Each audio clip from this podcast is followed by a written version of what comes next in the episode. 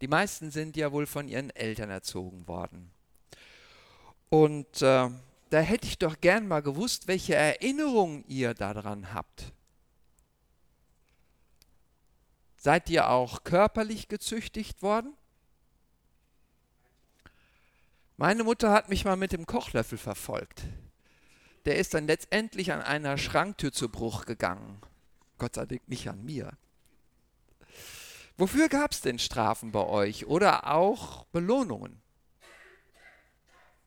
Habt ihr es als Zeichen der Liebe gewertet und betrachtet, wenn ihr gezüchtigt worden seid? Oder war es einfach öfter mal ungerecht? Hat sich jemand von euch schon mal von Gott ungerecht behandelt gefühlt? Also ich kann mich an eine Situation erinnern, als meine Chefin mich richtig hat dumm dastehen lassen, vor allen Kollegen. Ich war richtig frustriert. Ich habe Gott Vorwürfe gemacht, dass er die Situation überhaupt so zugelassen hat. Und dann habe ich angefangen, für meine Chefin zu beten. Und nach ein paar Wochen schon war unser Verhältnis wesentlich besser. Später hat sie mir sogar angeboten, sie auf, einem, die, auf einer Dienstreise zu begleiten. Aber bevor ich hier weiter aus dem Nähkästchen plaudere, wollen wir vielleicht gemeinsam mal beten. Vater, ich danke dir dafür, dass du uns mit deinem Wort immer was zu sagen hast und dass du jeden Einzelnen mit deinem Wort ansprichst. Ich danke dir dafür. Ich bitte dich auch für heute, dass du uns Impulse für unser Leben gibst. Amen. So, meine Predigt dauert ungefähr 30 Minuten, darauf müsst ihr euch einstellen. Wir hatten in den letzten Predigten, die ich gehalten habe, ja schon einiges über Gnade gehört und auch über das Leben im Geist. Ähm, Leben im Geist, das bedeutet eigentlich, dass wenn ich mein Leben an Jesus Christus gegeben habe, wenn ich ihm mein Leben anvertraut habe, dass ich dann in der Lage bin, so zu leben, wie es der Heilige Geist sich vorstellt. Die Betonung liegt hier auf in der Lage sein. Also ich kann so leben. Ich muss es aber nicht. Ich kann auch weiter auf meinen alten Wegen bleiben und mit, einer, mit meiner alten, unerlösten Natur durchs Leben marschieren. Und damit Jesus eben nicht nachzufolgen. Möglichkeit, die Möglichkeit gibt es. Aber was Gottes Meinung zu dem Thema Nicht-Nachfolge ist, können wir am heutigen Bibeltext ganz gut erkennen. Es geht heute um Hebräer 12, 4 bis 11. Ihr habt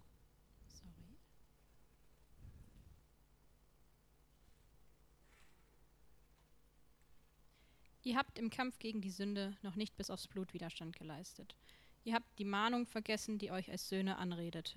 Mein Sohn, verachte nicht die Erziehung des Herrn und verzage nicht, wenn er dich zurechtweist. Denn wer den Herrn liebt, den züchtigt er. Er schlägt mit der Rute jeden Sohn, den er gern hat. Haltet aus, was, wenn ihr gezüchtigt werdet. Gott behandelt euch wie Söhne. Denn wo ist ein Sohn, der seinen Vater nicht züchtigt? Würdet ihr nicht gezüchtigt, wird er doch, bis er allen ergangen ist, dann wärt ihr keine legitimen Kinder, ihr wärt nicht seine Söhne. Ferner, an unseren leiblichen Vätern hatten wir harte Erzieher und wir achteten sie. Sollten wir uns dann nicht erst recht den Vater der Geister unterwerfen und so das Leben haben? Jene haben uns für kurze Zeit nach ihrem Ermessen in Zucht genommen. Er aber tut es zu unserem Besten, damit wir Anteil an seiner Heiligkeit gewinnen. Jede Züchtigung scheint zwar für den Augenblick nicht Freude zu bringen, sondern Leid, später aber gewährt sie denen, die durch sie geschult worden sind, Gerechtigkeit als Frucht des Friedens. Erst einmal der Zusammenhang. Der Hebräerbrief, der ist an messianische Juden gerichtet. Das sind Menschen, die aus dem Judentum kamen und sich dann zu Jesus Christus bekehrt haben. Das sind eigentlich die Urchristen. Das waren die allerersten Leute, die sich zu Jesus Christus bekannt haben und die ihm nachgefolgt sind. Und wer diesen Brief geschrieben hat, ähm, ist nicht geklärt. Das heißt, die schlauen Theologen streiten sich noch. Aber der Brief ist schon ganz gut. Ich denke, dass er sehr nützlich ist, dass wir ihn in der Bibel haben. Direkt vor unserem Predigtext da steht ein leidenschaftlicher Appell an Gott zu glauben.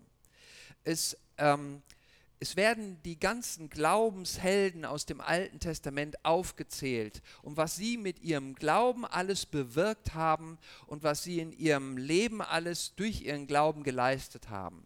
Es werden auch die Menschen aufgezählt, die es geschafft haben, mit ihrem Glauben zu widerstehen gegen Anfeindungen, gegen Morddrohungen, gegen Bedrängnisse, gegen Gefängnisstrafen und es werden auch die erwähnt, die aufgrund ihres Glaubens umgebracht wurden, weil sie an Gott festgehalten haben. Auch die Empfänger des Briefes, die Hebräer, haben schon Verfolgung erlitten. Das können wir in Hebräer 10, 32 bis 36 nachlesen. Nur für Jesus zu sterben, das war ihnen bisher noch nicht, ähm, das hatten sie bisher noch nicht äh, äh, erleben müssen. Der Verfasser des Hebräerbriefes beschreibt die Leiden und den Glauben von Jesus Christus. Und ähm, er ermutigt seine Leser, es Jesus gleich zu tun. Und dann erinnert er sie an Sprüche 11, Entschuldigung, Sprüche 3, 11 bis 12. Denn bei messianischen Juden kann man das Alte Testament voraussetzen. Mein Sohn, verachte nicht die Erziehung des Herrn und werde seiner Zurechtweisung nicht überdrüssig. Denn wen der Herr liebt, den züchtigt er, wie ein Vater seinen Sohn, den er gern hat. Das ist im Grunde wirklich das, was der Predigtext von heute im Hebräer, Vers 5 und 6 schon zitiert hat. Es scheint, wer sein Leben Jesus Christus anvertraut hat, der ist jetzt ein Kind Gottes, ein Kind des Vaters im Himmel. Und unserem Vater im Himmel ist es wichtig, dass wir uns so verhalten, wie es ihm gefällt. Aus diesem Grund hilft er auch, genau dahin zu kommen. Wie Gott das macht, das zeigt er uns im Predigtext heute. Wir wollen uns dazu drei Punkte anschauen. Meine Predigt hat also drei Teile. Der erste Punkt, da geht es darum, was bedeutet Erziehung durch Gott? Und der zweite, welche Rolle spielt meine Beziehung zu Gott dabei? Und der dritte Punkt, wozu dient die Erziehung durch Gott? Was bedeutet also die Erziehung durch Gott? Beim Einstieg zum heutigen Predigtext heißt es in Hebräer 12, 4, Ihr habt im Kampf gegen die Sünde noch nicht bis aufs Blut Widerstand geleistet. Okay, also die Erziehung durch Gott ist eine Folge davon, dass die Hebräer hier noch nicht bis aufs Blut der Sünde Widerstand geleistet haben. Dabei denke ich mir, ist eigentlich die Betonung darauf, dass sie noch nicht der Sünde genug Widerstand geleistet haben. Hier geht es also nicht so sehr ums Blut. Das ist der Grund, warum Gott es wichtig findet, dass er seine erzieherischen Maßnahmen jetzt hier entfaltet.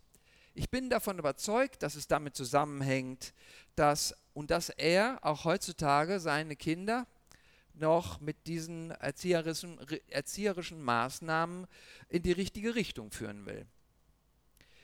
Immer genau dann, wenn wir uns unpassend zu unserer göttlichen, zu unserer neuen Identität in Jesus, zu unserer göttlichen Natur verhalten. Aber was ist Erziehung des Herrn konkret?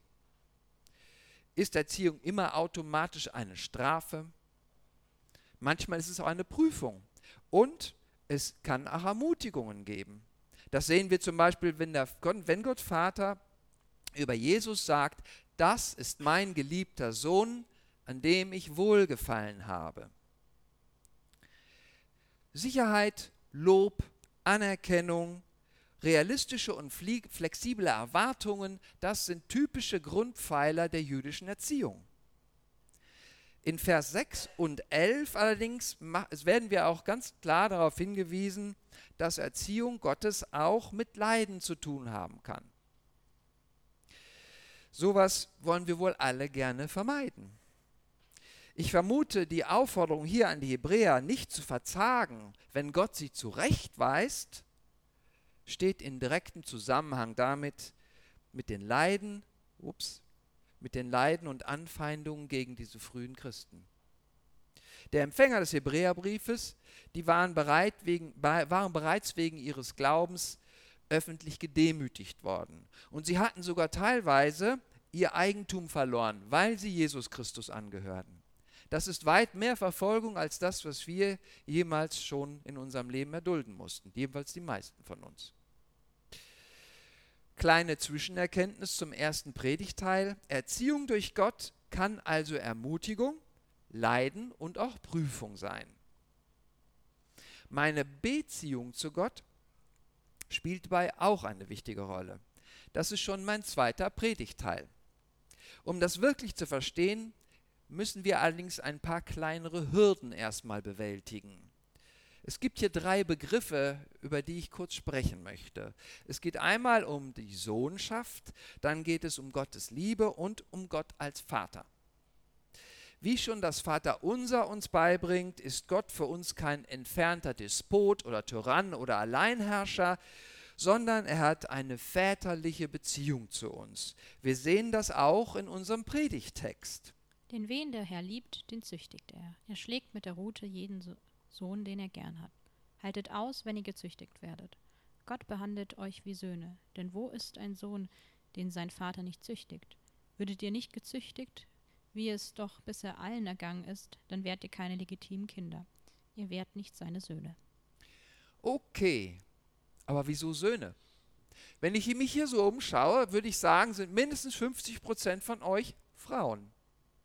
Im besten Fall fühlen sie sich jetzt nicht angesprochen. Im schlechtesten Fall fühlen sie sich ignoriert und abgelehnt. Also um das biblische Konzept der Sohnschaft nochmal kurz anzusprechen, müssen wir wissen, dass damals ein Sohn viel bessere Erbberechtigung hatte als eine Tochter. Deshalb gibt Gott sowohl den Frauen als auch den Männern den Titel Sohn, damit sie alle die vollen Erbberechtigungen haben. Und ähm, das sehen wir zum Beispiel auch so als kleinen Beleg im Galater 4,4. Als aber die Zeit erfüllt war, sandte Gott seinen Sohn, geboren von einer Frau und dem Gesetz unterstellt, damit er die freikaufe, die unter dem Gesetz stehen, und damit wir die Sohnschaft erlangen. Jesus hat sowohl Frauen als auch Männer freigekauft. Alle bekommen hier den Titel Sohn.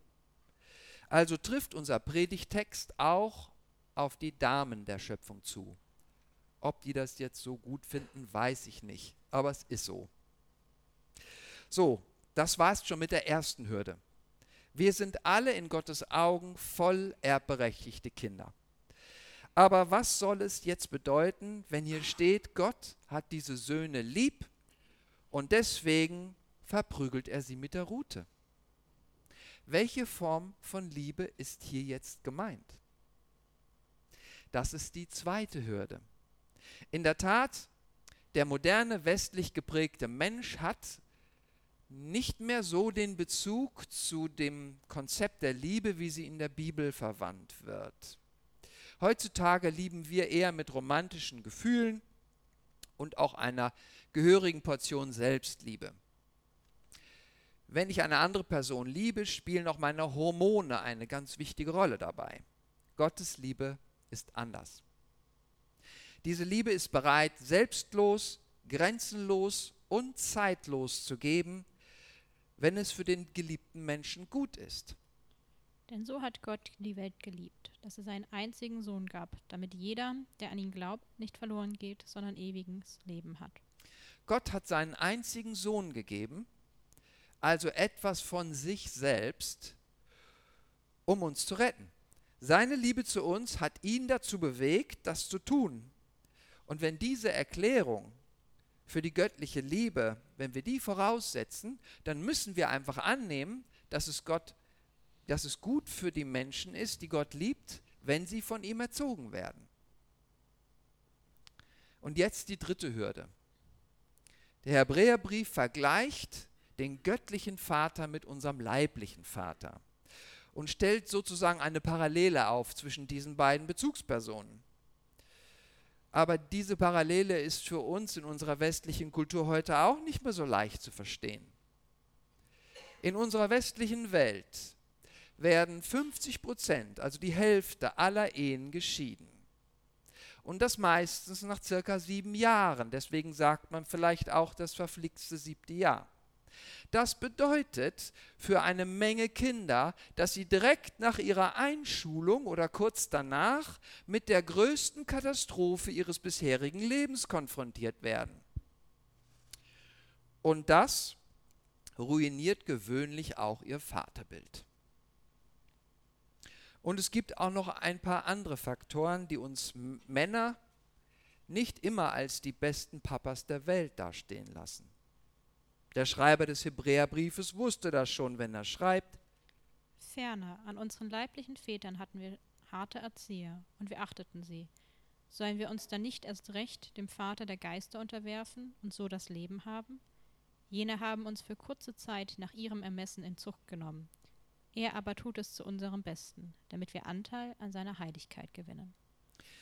Im Gegensatz zu unseren fehlerhaften leiblichen Eltern erzieht Gott uns zu unserem Besten, damit wir Anteil an seiner Heiligkeit gewinnen. Kleine Zwischenerkenntnis zum zweiten Predigteil.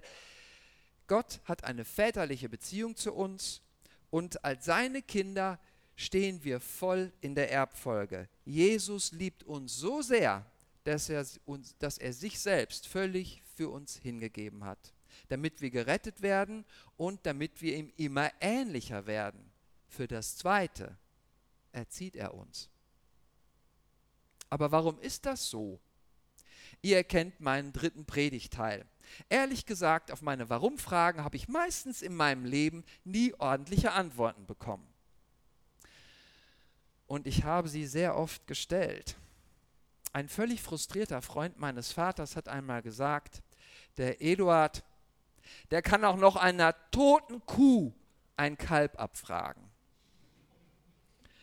Aber hier ist die Warum-Frage eigentlich einfach zu klären. Wir müssen nur noch mal lesen.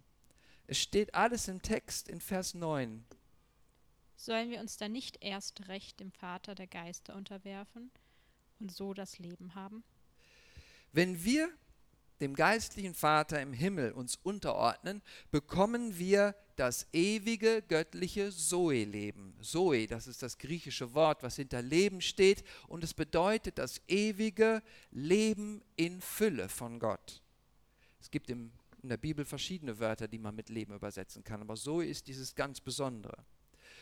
Und ähm, Johannes schreibt über Jesus, ich bin gekommen, dass sie das Leben haben und dass sie es überfließend haben sollen.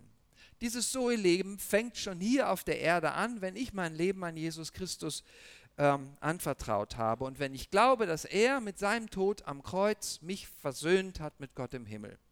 Dann fängt dieses Zoe-Leben bereits an.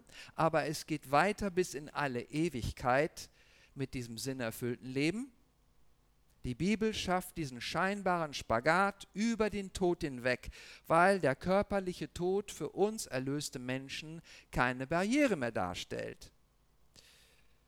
Weiter wird aber noch ein zweiter Grund genannt. Er tut es zu unserem Besten, damit wir Anteil an seiner Heiligkeit gewinnen. Wir bekommen also Anteil an Gottes Heiligkeit. Die Erziehung durch Gott führt also zur Heiligung. Aber was bedeutet das? Heiligen bedeutet, ich schmeiße die Sünde aus meinem Leben raus. Gottes Heiligkeit zu bekommen, bedeutet, Jesus ähnlicher zu werden. Das ist, was wir Christen sowieso den ganzen Tag wollen. Oder wollt ihr das etwa nicht?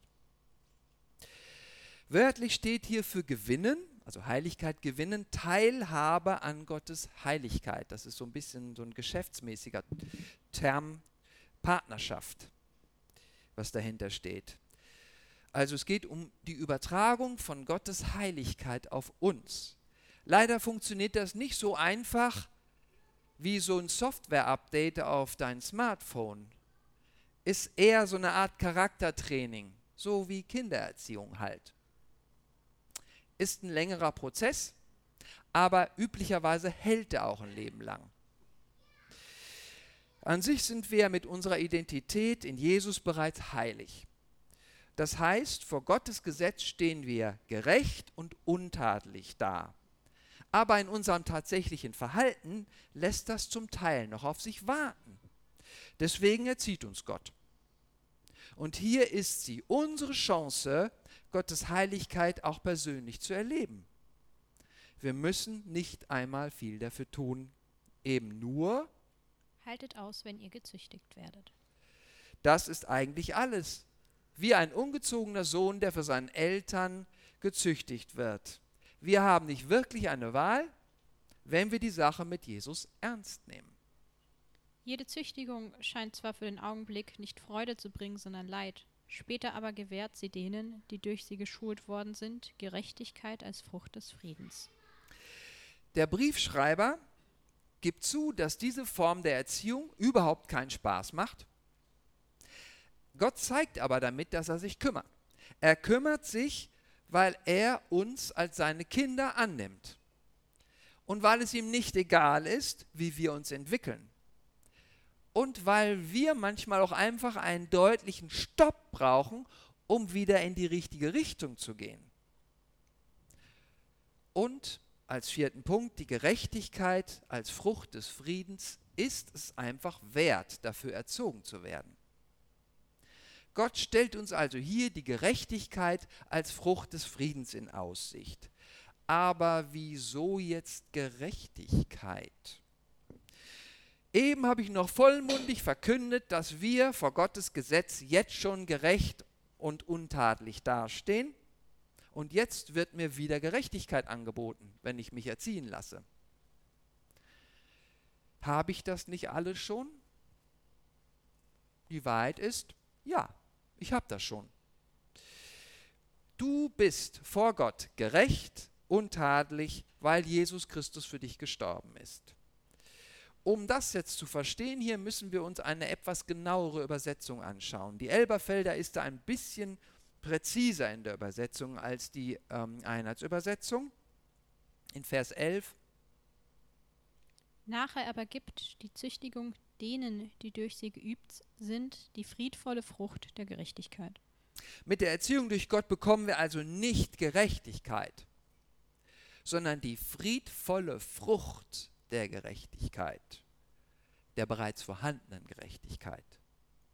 Okay, verstanden wirklich verstanden? Was ist denn das jetzt, die friedvolle Frucht der Gerechtigkeit? Schauen wir mal im Alten Testament nach, das kannten die Hebräer ja. Die Frucht der Gerechtigkeit kommt auch in den Sprüchen Salomos vor. Die Frucht der Gerechtigkeit ist ein Baum des Lebens, und ein Weiser nimmt sich der Leute herzlich an. Das war Sprüche 11.30. Die Frucht der Gerechtigkeit als Baum des Lebens. Im 1. Mose 3,22 verheißt die Bibel uns, wer vom Baum des Lebens isst, der wird ewig leben. Auch hier ist das ewige Zoe-Leben gemeint. Aber es ist mehr als das, denn es ist ein ganzer Baum. Und dieser Baum bekommt ständig Früchte. Diese Früchte wachsen nach. Wir haben immer etwas, was wir anderen weitergeben können. Wir können also davon abgeben, von diesen Früchten. Laut Hebräer 12,11 sorgt die Erziehung durch Gott für einen ganzen Baum des Lebens, den wir, mit dem wir dieses ewige Zoe-Leben weitergeben können.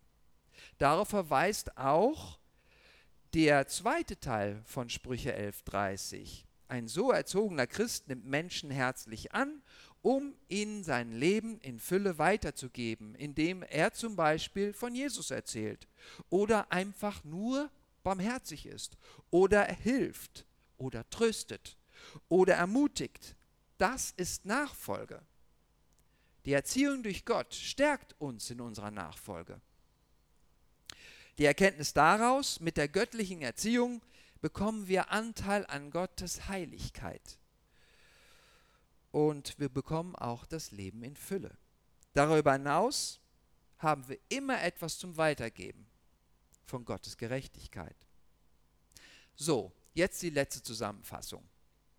Was bedeutet also Erziehung durch Gott? Unser Vater, unserem Vater im Himmel ist es wichtig, dass wir Christen so leben, wie es ihm gefällt, so dass es zu unserer neuen Identität in Jesus passt. Aus diesem Grund hilft er uns genau dort hinzukommen. bitte achtet diese Woche ganz praktisch mal in eurem Leben darauf, ob ihr euch gerade in einer göttlichen Erziehungsmaßnahme befindet und worauf die abzielen könnte. Zweitens, welche Rolle spielt dabei meine Beziehung zu Gott? Die Bibel stellt uns Gott als einen gerechten und liebenden Vater dar der vor allem das Beste für uns will. Das hat er sich das Leben seines einzigen Sohnes Jesus Christus kosten lassen. Bitte achtet diese Woche darauf, welches Vaterbild ihr habt. Und wenn ihr feststellen solltet, dass euer Vaterbild negativ ist, dann sucht euch bitte Hilfe in der Seelsorge. Hier in der Gemeinde kann man die bekommen. Wozu dient die Erziehung durch Gott. Der dritte Punkt. Durch Jesus stehen wir vor Gottes Gesetz heilig und gerecht da und durch ihn haben wir bereits das ewige Leben. Unser tatsächliches Verhalten sieht allerdings öfter immer noch ein wenig anders aus und deswegen erzieht uns Gott. Gottes Erziehung bewirkt, dass wir unsere Heiligkeit, unsere Gerechtigkeit und unser Leben in Fülle auch selbst hautnah erleben können.